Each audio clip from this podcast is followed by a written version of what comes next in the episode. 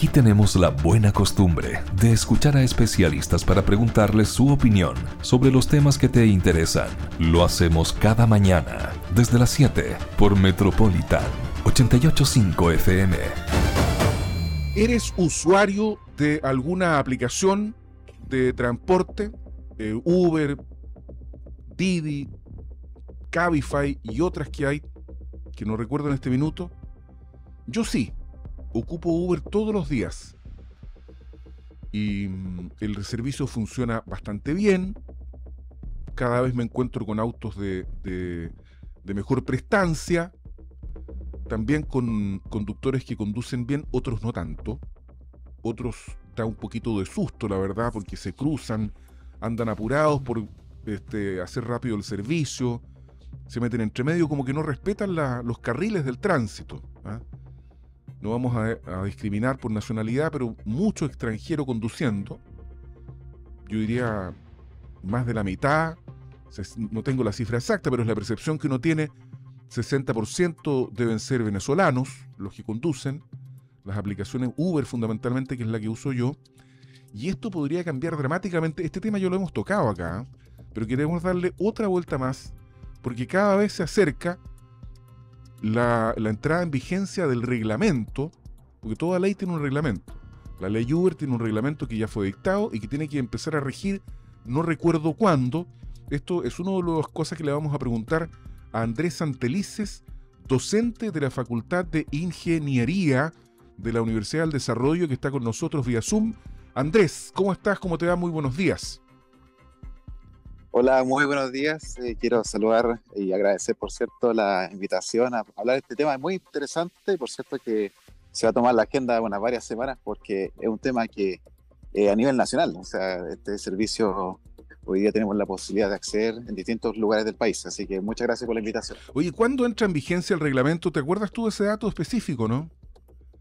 Sí, lo que pasa es que el reglamento tiene que confeccionarse en un plazo, me parece que son de tres meses, tres a seis meses, desde cuando se eh, piensa si finalmente la ley se, se promulga.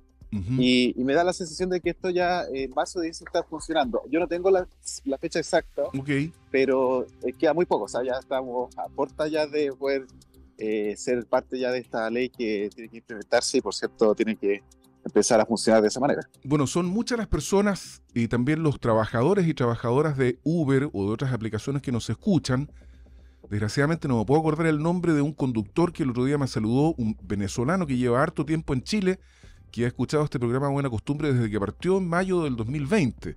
Tú sabes de quién estoy hablando, le hablo a él directamente porque siempre nos escucha todos los días. Así que te mandamos un abrazo. Si quieres opinar, puedes mandar un WhatsApp al 64896 al 6489-6709. ¿Cuáles son las principales consecuencias, los efectos más importantes que podría traer la aplicación de este reglamento?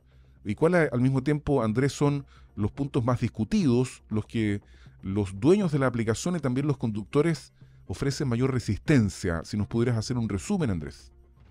Sí, gracias a la pregunta. Mira, eh, importante dar un poco de contexto, porque eh, se produjeron bastantes situaciones de inseguridad que afectaron a personas usuarias y conductores, por cierto, de la aplicación de transporte. Y esto no viene desde el año pasado ni hace un año, o sea, esto viene hace bastante ya. Y eh, desde ahí la principal preocupación, ¿cierto?, de avanzar en materia de seguridad para que todos los usuarios, usuarias de las aplicaciones de transporte eh, tengan y puedan realizar esta actividad eh, que hasta el día de hoy, hasta el día de hoy digo, no está regulada, ¿cierto? No, no, tiene día este, no está legalmente habilitada para prestar esta actividad, pero que hoy eh, podemos tener la posibilidad de ser regulados y, actualmente esta vigencia de esta ley puede hacer que tengamos un cambio. Ahora bien, hemos sido testigos de cómo falta esta falta de regulación ha derivado también en hechos que han sido precisamente delictuales, ¿cierto? Eh, ponen en riesgo la vida de las personas. Incluso eh, también hemos visto que esto ha ido avanzando con mayor fuerza en los últimos digamos, años y esto es eh, importante porque aquí el CERNAC solamente, para que ustedes se den una idea, a noviembre del 2023 se han recibido más de 80, 70, 8, perdón, 870 reclamos eh, asociados a estas aplicaciones de transporte. Claro, estamos de acuerdo, Andrés, que la, que, la, que la actividad requiere de ser regulada, ¿cierto? Eso, eso es indudable. Entonces, ¿a dónde apuntan las regulaciones? ¿Y, ¿Y, cuáles son las que, de acuerdo a tu criterio como docentes de la Facultad de Ingeniería de la UDD serían atingentes, irían por el buen camino, y otras probablemente no, porque dicen que eh, se podría generar un nivel importante de cesantía que podría incluso afectar eh, en un dígito el, el, empleo en el país. Por lo tanto, es una cosa bien dramática todo esto. Sí, igual hay que considerar que esta ley lo que sanciona es la alteración de los mecanismos para aumentar, por ejemplo, la tarifa informada, lo que también permitirá evitar estos cobros que son indebidos a las, los usuarios. Además, el reglamento exigirá transparentar la información de ruta, horario kilómetros recorridos para justamente tener un mayor control por parte de los fiscalizadores de, de en este caso el Ministerio de Transporte. Y desde ahí, claro, puede que existan eh, resistencias iniciales como toda incorporación de ley, que también no a todos los deja satisfechos, no a todas las personas, pero también hay que entender que la cantidad de denuncias, la cantidad de reclamos que se reciben eh, a diario, ¿cierto?, por parte de usuarios, usuarias de estas aplicaciones, eh, claro, va a tener que entender un poco quienes utilizan estas aplicaciones que tienen que nivelar hacia arriba, es decir, entregar un servicio acorde, eh, seguro, cómodo, eficiente, y por cierto, esto tenía que ser regulado. O sea, esto pero, ¿cuál, es, la naturaleza jurídica de la mayoría de los reclamos que se presentan ante el CERNAC? ¿En qué consisten los reclamos? Sí, lo que te decía, o sea, sanciona estas alteraciones de los mecanismos de aumentar la tarifa. Por ejemplo, mucha gente reclama y dice, mira, a mí me parecía un valor determinado al momento de eh, pedir la carrera, pedir el, vehículo, y después eso no se cumplía. Y la verdad es que también otro reclamo como acoso por parte de conductores hacia mujeres. Claro. Y también vemos también que ha habido cierto un, servicio que no es el, adecuado. Mm. Eh, también vemos que estos cobros eh, obviamente afectan el bolsillo de las personas porque no puede ser que uno pague hasta tres o cuatro veces más por un servicio que eh, la verdad que consiste en lo mismo, que es trasladar de una persona hacia, de un lugar a otro. Y esto la verdad es que no, no, no, conversa un poco con la realidad que tenemos hoy día país. Fíjate que aquí hay una estadística de la Universidad Diego Portales, a propósito de lo que yo sostenía, que el 60% de la percepción que yo tenía eran conductores extranjeros, pero según la Diego Portales, dice que el 51 52% son chilenos y el 47,9% son extranjeros. Uno de los, de los puntos en discordia y que ha este, significado mayor distanciamiento incluso por parte de personas que no tienen interés en el negocio es el aumento de la exigencia de la cilindrada. Y es que se exige 1.400 eh, centímetros cúbicos para que los vehículos puedan eh, funcionar en las aplicaciones. Eh, ¿Qué te parece a ti esta, esta decisión del legislador? Sí, la verdad es que, eh, a ver, me parece interesante que se pueda ver cómo eh, los vehículos que actualmente están en el mercado, que tienen, eh, digamos, son del año 2020 hacia adelante, 2021, 2022, 2023, tienen mayores, digamos, procesos los cuales son más seguros, son potencialmente mucho más seguros y apunta más que nada a eso. O sea, la cilindrada, claro, uno, la asocia un poco al rendimiento, pero también tenemos que entender que los vehículos cada vez cuentan con mayor seguridad. Y esto también tiene que ver un poco con lo que se está tratando en el Congreso, lo que se quiere tratar en el Congreso, que es hacer una especie de etiquetado de vehículos para que cada persona que accede a una compra de un vehículo sepa bien qué tipo de eh, producto en este caso está accediendo. yo creo que estás de acuerdo con la medida? Yo estoy de acuerdo porque en el fondo lo que tenemos que hacer acá es que evitemos utilizar vehículos para trasladar personas eh, que son deficientes o que no cuentan con la medida de seguridad mínima. Hay muchas marcas de vehículos, no las voy a nombrar, pero que no cumplen con un estándar. Mm. De hecho, en otros países ni siquiera se permite que, que circulen. circulen. Y acá en este, claro, y en este país, eh, la verdad es que todavía se están normando esto y está tratándose de hacer los esfuerzos para lograr que esto no ocurra, pero hay marcas que directamente no cumplen y eso también se asocia a que hay vehículos que eh, son de anterior al año 2020 donde incluso no tienen en los, las de seguridad mínimas y por eso esta ley yo creo que va en una buena dirección. Sé que, sé que no es fácil acceder a un vehículo eh, de, de alta gama, eh, sé que no es fácil tener una cilindrada como la que se solicita acá en esta ley, pero aún así, créanme que eh, va a nivelar hacia arriba. Cuesta, cuesta hoy día, cuesta. Pero, pero, pero, Andrés Santelice es docente de la Facultad de Ingeniería de la UDD. Si el objetivo es la seguridad, ¿por qué no se ponen requisitos que vayan en esa línea? Por ejemplo, una cierta cantidad de airbags, eh, no sé, el, que cumpla con estándares mínimos eh, que están certificados de seguridad, ¿por qué se apunta a la cilindrada y no a la seguridad específicamente? Digamos? Es que ese es un punto, ese es un punto de lo, de lo que contempla esta ley. Como decía anteriormente, también evita tener eh, estos costos, estos, estos cobros, perdón, que son abusivos directamente, o situaciones en las cuales por no tener un registro de la persona que va conduciendo, se producen eh, tipos de acoso o también otro tipo de delitos eh, por parte de conductores, o bueno, conductores principalmente, y que esto también importa que la ley lo haya incluido porque sí, uno, uno se fija a veces en la cilindrada y dice, mucho me van a cobrar más o puede que acceda a un vehículo mucho mayor gama y todo, pero no es solamente ese aspecto. Yo, yo también entiendo la pregunta, entiendo lo que tú apuntas porque es importante ver cómo hacemos para que eh, eh, mejore un todo. Oye, pero... Ley, eh, van a ser eso. El servicio, en, en, teoría, porque uno lo que, lo, que, lo que le gusta de las aplicaciones es que es rápido. Sí, Regularmente yo llamo a la aplicación se demora cuatro o cinco minutos y, llega, digamos. Y con, con, esto va a disminuir, ¿cómo se llama? La, la, demanda va a ser la misma, va a disminuir la oferta y por lo tanto el, tiempo de respuesta va a ser mucho mayor. Y también, eh, muy probablemente, suban las tarifas. Entonces se va a ajustar todo el mercado y esto evidentemente que va a producir un, un desbarajuste, por lo menos en, un primer tiempo, creo yo, hasta que, hasta que las personas se vayan este, adecuando, cambiando los autos etcétera, digamos, también tiene una externalidad que es súper negativa, ¿o no? Va a tener una externalidad al principio que puede llegar a ser negativa, pero esto es importante que puede ser los primeros eh, meses y conforme va pasando el tiempo ya se empieza a hacer una regulación, porque finalmente antes ni siquiera estaba regulado, ni siquiera mm. teníamos un estándar de decir, bueno, ¿con qué debiese contar una persona que conduce un vehículo? ¿Con mm. qué antecedentes, etcétera? ¿Con cuánta experiencia deben obtener? Porque también es importante que las personas que tengan esta, acción a esta licencia eh, para poder conducir un vehículo sea la adecuada.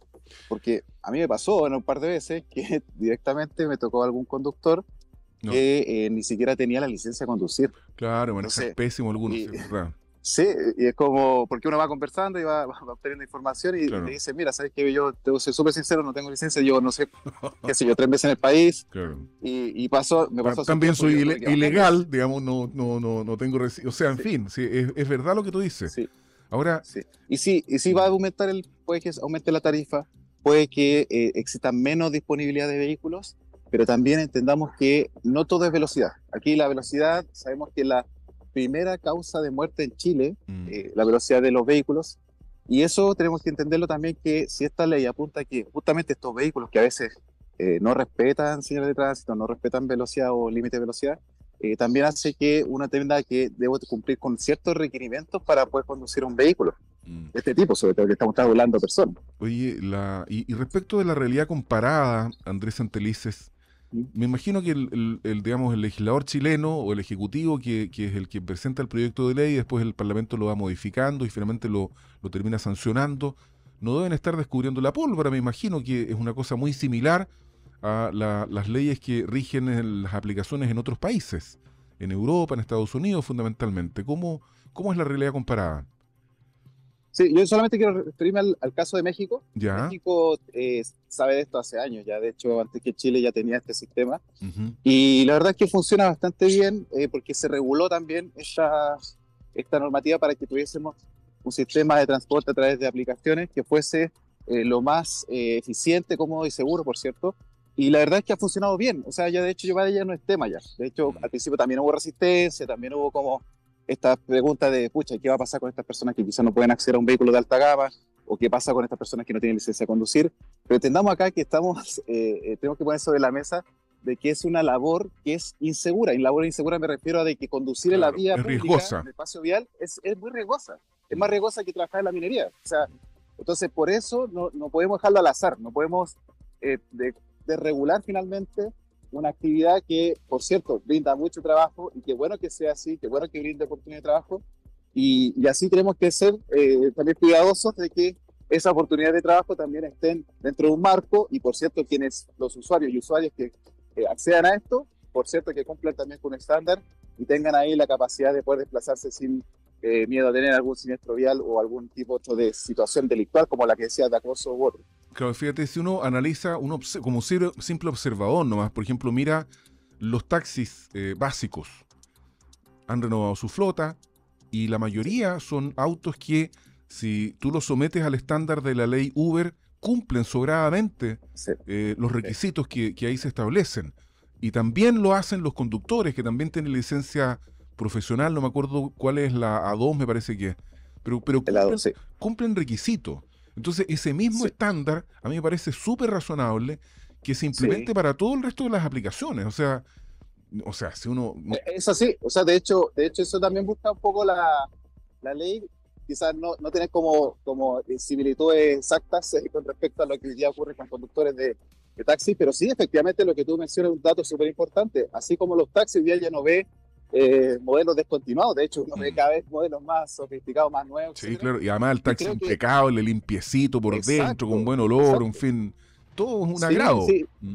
Es que la verdad que para que sea una experiencia que, entre comillas, valga la pena, entre comillas, digo, valga la pena pagar, finalmente uno dice, bueno, estoy dispuesto a pagar tres veces más por un sistema de transporte que me va a dejar eh, un poco más rápido, que me va a dejar, eh, que va a ser una experiencia donde voy a llegar bien, donde me van a cuidar, o en el fondo hasta como tú mencionas, huele rico. Eh, claro que uno dice, bueno, estoy dispuesto a eso. Bueno, sí, estoy dispuesto porque, eh, pero tal vez eso que quizás pasa como por otros contratiempos, que puede ser el tiempo, puede ser el tema de la, de la seguridad, etcétera.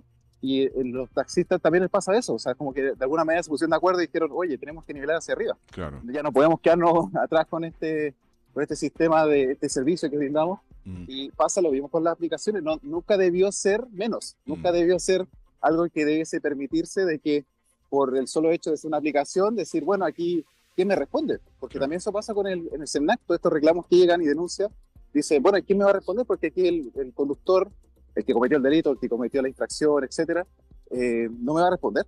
Y tampoco tengo, entre comillas, un, un jefe, una jefatura que diga, sí, mira, sabes que yo te puedo volver tu dinero, etcétera. No, no es así. Mm. Y eso es lo que, lo que tenemos que terminar, esa mala práctica. Bueno, veremos qué es lo que pasa, cómo sigue desarrollándose esto, porque Uber está desarrollando, Uber es la aplicación que ocupo yo, digamos, por eso a lo mejor las otras también estaban haciendo lo mismo, una intensa campaña destinada a eh, oponerse a, ¿cómo se llama?, al, a la aplicación de esta nueva ley Uber, fundamentalmente con los tres eh, elementos que son eh, más discutidos, el aumento del, del, de la cilindrada, la antigüedad del, del, auto que puede prestar hacer la prestación. Y la tercera, no me acuerdo cuál es la, tercera, el punto de discordia que hay, que ellos lo levantan como una bandera de lucha. Tengo la impresión de que no les fue muy bien porque si no habrían, habría tenido una segunda etapa la campaña. Yo creo que la gente finalmente comprende que esto es para mejor. Oye, estoy intrigado no, la gente escucha por la radio la mayoría, pero hay otra gente que está mirando. ¿Tú estás trotando en este minuto, Andrés, o no? Está... No, no, estoy, en mi paseo matinal, pero ya estoy llegando al, parque donde me dirijo todos los días en la mañana antes de comenzar la jornada. Mira. Eh, tengo un, espacio para pasear a mi, a mi perrita, así que... Ah, mira, qué bonito. Eh, sí, me gusta hacer caminar en la mañana porque así me espejo un poquito y estoy más fresco para la idea. pero lo que tú mencionabas con... Sí. ¿Sí? Dale, dale, dale. Contesta nomás. Sigue nomás. Ah, no, que te, mencionaba que respecto a este, esta resistencia quizás desde, la, desde Uber, que también probablemente desde la otra marca también sean así, eh, uno tiene que hacerse la pregunta, bueno, ¿cuál es, ¿cuál es el miedo? ¿Cuál es el miedo de cumplir un estándar? ¿Cuál es el miedo de eh, tener, por cierto, un servicio que sea acorde a lo que hoy día los tiempos demandan? Claro, lo que pasa es que ellos buscan... Sí, lo que te iba a decir es que ellos, disculpa que te interrumpa, ellos buscan la empatía del, del cliente, porque dice, usted va a pagar más y además va a esperar más. Entonces están buscando, digamos, la solidaridad del consumidor, en este caso del usuario. ¿ah? Ese, es el, centro de la campaña, creo yo. Sí, sí, o sea, o sea a ver, si, si tenemos en cuenta de que si yo, ejemplo, si fuese Uber, eh, no podría por ningún motivo decir, bueno, el costo se, las, se lo cargo al usuario de cumplir con toda esta normativa, porque no corresponde. O sea, si fuese por eso, tendríamos que pagar, por ejemplo, acá en la región metropolitana, pagar por el transporte público cuando me toca un, un bus eléctrico que tiene cierto estándar, eh, tendría que pagar 3 mil pesos o 4 mil pesos por el viaje. Y la verdad es que no se condice, porque no debiese ser así, porque, un, eh, insisto, un servicio. O sea, yo no le cargo más a un, a un cliente, en este caso un usuario o usuaria, por eso lo he hecho de cumplir con una normativa. Y hay una serie de leyes que la empresa actualmente tiene que cumplir y tienen que nivelar y tienen que eh, ponerse de acuerdo a, lo que exige esa ley y no por eso a sus clientes les va a exigir un, un costo eh, más grande o significativamente más grande en comparación a, lo que se cobra hasta el, hasta el momento, antes de la ley. Andrés Santelices, docente de la Facultad de Ingeniería de la Universidad del Desarrollo, conversando con nosotros desde su paseo matinal. ¿Cómo se llama el perro? ¿Cómo, cómo se llama tu, tu mascota? Mi perrita se llama Ina. Mira, saludos a Ina también. Ojalá que el paseo le haya resultado positivo y que tenga un bonito día. Gracias Andrés por estar con nosotros esta mañana. Ya pues, que esté muy bien. Muchas gracias a ustedes. Un abrazo y un feliz año nuevo. Metropolitan 885 FM. Somos tendencia. Además del taco, este que hay a esta hora en San Pedro de la Paz, que es una gran congestión, gran cantidad de vehículos que se movilizan por Pedro Aguirre Cerda en ambos sentidos, que circulan lentamente con, con la irritación que deben sufrir o sentir los conductores que hasta ahora están metidos en esta congestión, pasan otras cosas en San Pedro de la Paz. Y uno se pregunta, después de esta denuncia que hizo ayer, o que publicó más bien Bio, Chile, de la concejala Pablo Paso de San Pedro de la Paz, ¿tambaleará o no tambaleará el alcalde Javier Guíñez? Porque lo que vamos a conversar con la concejala Pablo Paso es bastante grave. Ella solicitó que se abriera una nueva arista en el Ministerio Público para investigar el rol del alcalde Javier Guíñez en el accidente que dejó siete muertos el pasado 1 de septiembre. ¿Por qué, concejala? Es lo que le preguntamos a usted. ¿Por qué está pidiendo esta apertura? ¿Cómo está? Muy buenos días. Bienvenida a Buena Costumbre, concejala Pablo Paso. Hola, muy buenos días. Muchas gracias por la invitación. Bueno, cuéntenos, pues, concejala, ¿qué es lo que pasa con, por qué usted está pidiendo que se abra una nueva arista en la investigación del Ministerio Público? ¿Cuál es el rol que jugó, según usted, el alcalde Javier Guíñez en, este trágico accidente del pasado 1 de septiembre ahí en el cruce Boca Sur? Oh, bueno, bueno, el día de ayer fue que nos enteramos de, este oficio, que me imagino que ya eh, ustedes también lo han visto, en donde el alcalde firma con puño y letra, siendo representante legal eh, a la fecha de 8 de noviembre. ¿Pero por qué, por qué habla usted, por qué, disculpe concejala, por qué habla usted de un oficio es un, es un documento. ¿Por qué? ¿Por qué es un documento. ¿Ya? Es un documento en donde eh, esta sociedad comercial de San, Pedro de la Paz responde a una queja de un usuario común y corriente. Eh, más detalle no sabemos de ese oficio. Eh, quizás hubo aquí un altercado con el chofer de ese momento. Y ese se quejó con, el, con la Seremia de Transporte.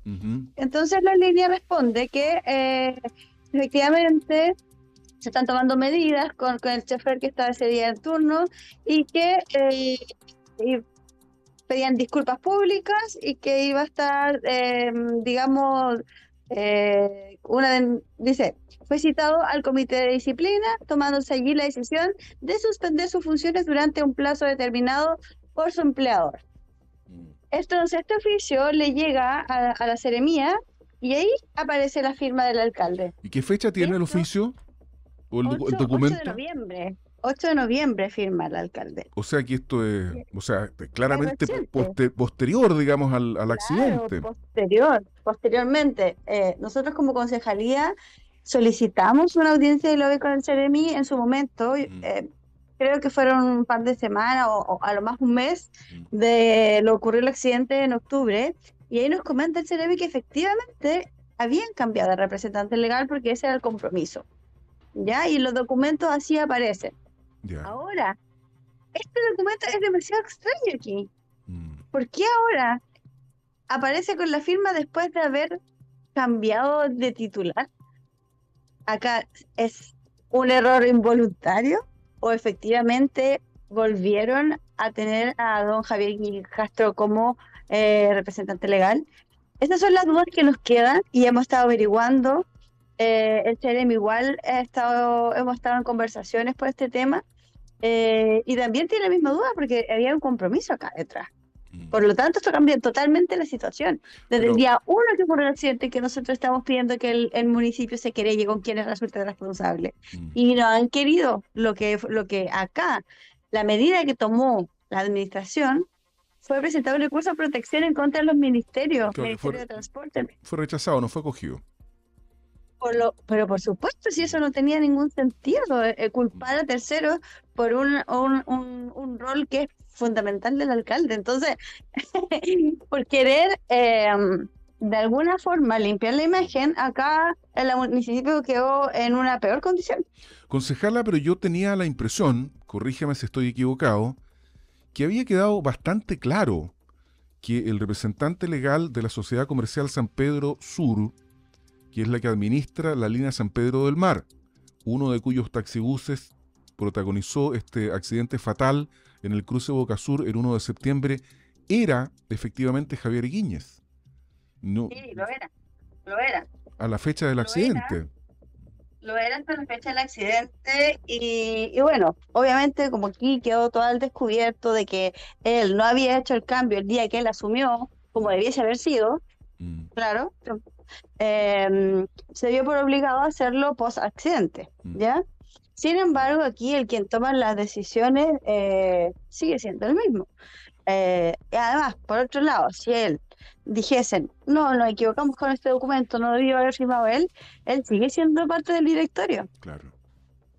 Oiga, pero a, lo mejor la gente no, no entiende, el, auditor o la auditora que nos está escuchando, puede que hay algunos que no comprendan cuál es el problema, cuál es la incompatibilidad que hay entre ser alcalde de una comuna y ser al mismo tiempo representante legal de una línea de taxibuses.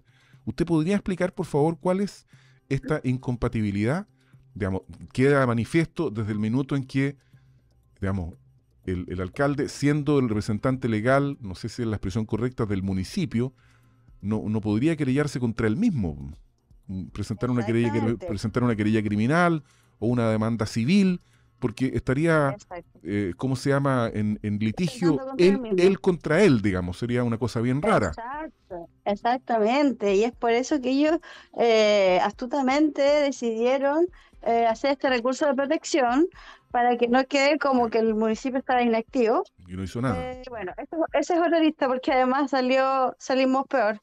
Eh, claro, acá el alcalde fuese el representante legal de una línea que presta servicios en su misma comuna, en donde él tiene que fiscalizar, en donde él tiene que elegir el juez de policía local, que además tienen que fiscalizarlo. Entonces, acá la falta de probidad no es una, son muchas las aristas, porque además ese día de accidente, y nos queda la duda, ¿Quién fue el que dio la orden finalmente de que saliera ese chofer con ese bus en mal estado? Claro, porque él, no, tenía los papeles al día el bus. Tenía... Ningún papel al día. Si tú ves las máquinas, todavía hasta el día de hoy andan con eh, eh, neumáticos desinflados, em, los choferes no andan en las mejores condiciones de salud eh, y un sinfín de cosas. Entonces acá em, el jefe, ¿cómo va a fiscalizar su propia empresa que está incumpliendo normas básicas como tener permiso de circulación?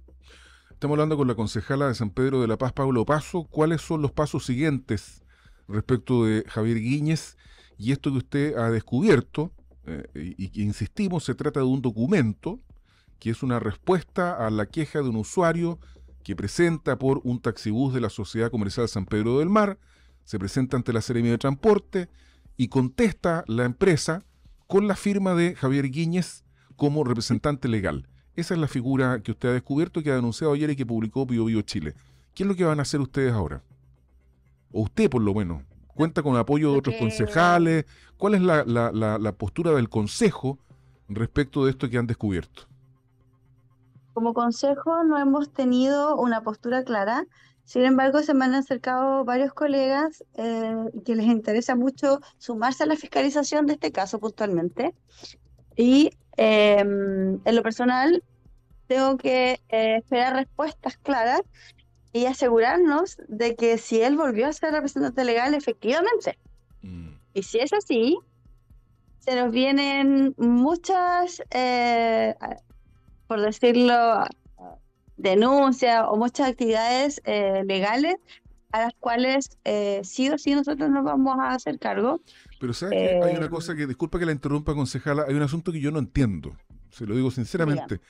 ¿Por qué, digamos, se subordina esta eventual acción que ustedes puedan emprender en contra de Javier Guíñez respecto de la falta de probidad y otros a la verificación de que a, noviembre era él el representante legal de la línea si yo entiendo que lo era al momento del accidente.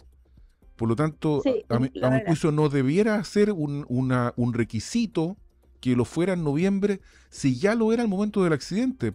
Es decir, cualquier responsabilidad civil que la justicia o penal que la justicia determine respecto de la empresa cuyo representante legal era Javier Guíñez, también le va a afectar a él necesariamente.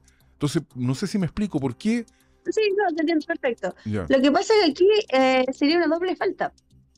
Porque si bien, eh, como ya lo habíamos manifestado en otros medios, por eso eh, te lo, puedo comentar ahora, la presentación por falta de la probidad va a ir de parte de algunos concejales. Y eso es una de las agravantes. Pero... ¿Usted lo quieren destituir? ¿Usted lo quiere destituir? ¿Usted cree que el alcalde no debería continuar? Siempre he creído que por, por, muchos motivos él no debería ser el alcalde de nuestra comuna. Mm. Y después del 1 de septiembre esto toma mucho más, mucho más poder. Eh, como, como, te decía, esto ya toma eh, una doble falta, por decirlo así porque además de ser en ese momento del accidente el representante legal y miembro del directorio de la línea San Pedro del Mar, mm. está infringiendo un compromiso que hizo con el Ministerio de Transporte que fue dejar la presidencia en la representación legal. Okay. Entonces, esa sería una segunda parte de, de, esta historia. Mm. Ese, es el, ese es el tema, porque yo, como te digo, conversé, pedí una audiencia en lobby con el, eh, con el Ceremi. de Transporte, eh, en donde me explicó todo lo que estaba pasando, en donde también manifestó que ellos tienen nula eh, o muy poca capacidad de, fiscalizar eh, lo que pasa al interior de esta línea. Mm. y ahí quedó clarísimo de que era otra la persona la que estaba en la, en la cabeza de esto. Mm. Pero sin embargo llega después la carta en donde firma es de puño y letra. Y entonces acá ya son, se, suma una, un agravante a esta, a esta gran situación que estamos viviendo y que en lo personal he reiterado en los consejos que por favor se haga algo desde el municipio, porque el mismo alcalde dijo, nosotros vamos a tomar acciones, vamos a hacer una querella o, o, nos vamos a sumar a la querella que está haciendo la delegación y hasta el día de hoy no ha ocurrido nada. Las familias, estas siete familias a los cuales tuvieron eh, seres queridos que fallecieron, y los otros que quedaron heridos, secuelados permanentes. Mm. Sí, a eso iba. Los que están ya, ellos eh, tuvieron familiares fallecidos y no, no, han tenido ningún apoyo. Mm. Nosotros aprobamos, fondos para eh, apoyo psicológico. Hasta el día de hoy no se da. Y, y, quedan otras tantas, como el doctor que está en estado vegetal, está un profesor que iba ese día que no va a poder ejercer más su carrera porque eh, perdió masa encefálica y él ya es otra persona, o sea, no puede trabajar más. Eh, y así hay un, número más de, de, afectados. La hija de Marcela Llévenes, que hasta el día de hoy está en, en, en, kinesiología porque quebró, se quebró parte de sus extremidades y, no, no, se ha podido levantar.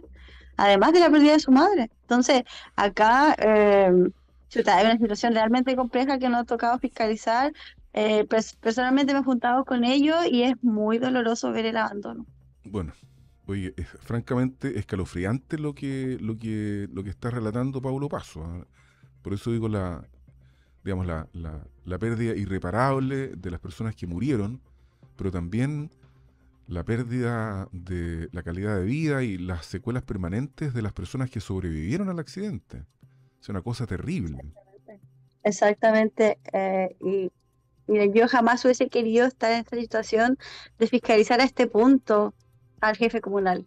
Mm. Pero siento que es mi deber ético, moral y legal el hacerlo y llegar hasta las últimas consecuencias.